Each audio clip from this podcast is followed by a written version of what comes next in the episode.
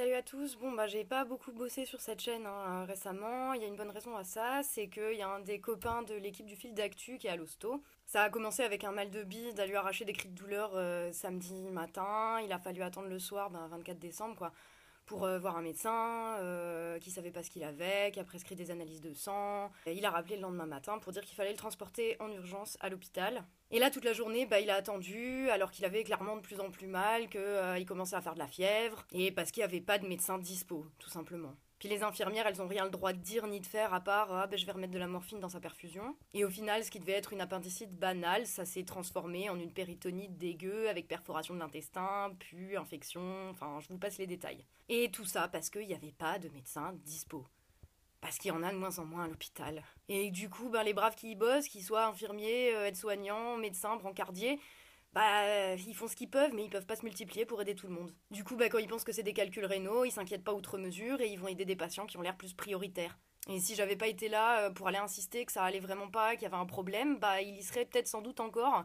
Euh, et peut-être même au service de la morgue. Ça devait être une banale appendicite et ça a failli lui coûter la vie. Et je me demande à combien de gens ça arrive, juste parce qu'il y a des connards à la tête de l'État qui en ont rien à foutre de la vie des gens et qui vont se faire soigner dans le privé de toute façon, euh, qui ont décidé qu'il y avait trop de personnel et trop de budget dans les hôpitaux et qu'il fallait réduire tout ça. Ou carrément, euh, qui ont décidé qu'il y avait trop d'hôpitaux et qu'il fallait enfermer. Je peux pas m'empêcher de me demander à combien de gens on a dit, comme ce que j'ai entendu dimanche dans le couloir bondé, euh, plein de patients où on mettait les gens comme ça.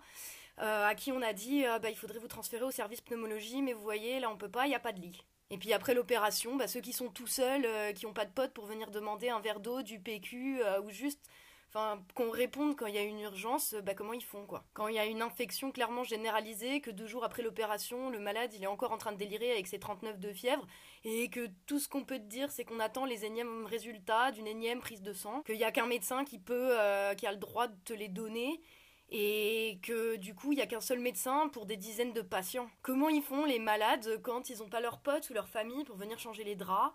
Ou demander un gobelet à boire et qu'il y a l'infirmière qui te répond euh, bah oui mais quand même euh, les gobelets faut les économiser parce qu'il n'y a pas beaucoup de sous quoi. Il a fallu qu'il prenne un drap pour s'essuyer en sortant de la douche parce que bah, l'infirmière te dit ah bah oui il peut utiliser sa serviette euh, s'il en a ramené une. Ouais enfin vous êtes gentil mais quand on va aux urgences on se dit pas qu'on va rester une semaine et qu'il faut amener ses petites affaires quoi. C'est quoi ce service public sérieux? C'est l'Union soviétique? Même pas. On est en France en 2016 et il y a des jeunes en bonne santé qui manquent de crever d'une appendicite par faute de soins. Et tout ça parce que depuis des années, il y a des connards à la tête de l'État qui ont décidé qu'ils allaient organiser le sabotage de l'hôpital public pour pouvoir après dire Regardez, le public ça marche pas, euh, c'est des grosses feignasses, euh, du coup il faut privatiser et restreindre encore plus les budgets. Parce qu'ils se préoccupent plus de chiffres à la con que de la vie des gens, quoi. Alors la prochaine fois qu'il y a encore un de ces connards de politiques qui vient dire à la télé qu'il y a trop de fonctionnaires dans les hôpitaux, qu'il y a trop de personnel et qu'il faut réduire les budgets, rappelez-vous que pour eux c'est de l'abstrait parce qu'ils vont se faire soigner dans le privé. Pour nous autres, la réalité de ce qu'ils disent, c'est ça. C'est le coup de bol qui va déterminer si tu vis ou si tu meurs. Merci à ceux qui bossent tous les jours pour sauver des vies. Grâce à eux, le copain du fil d'actu, lui, il va mieux et on sera là, fidèle au poste à la rentrée. Meilleurs vœux à tous.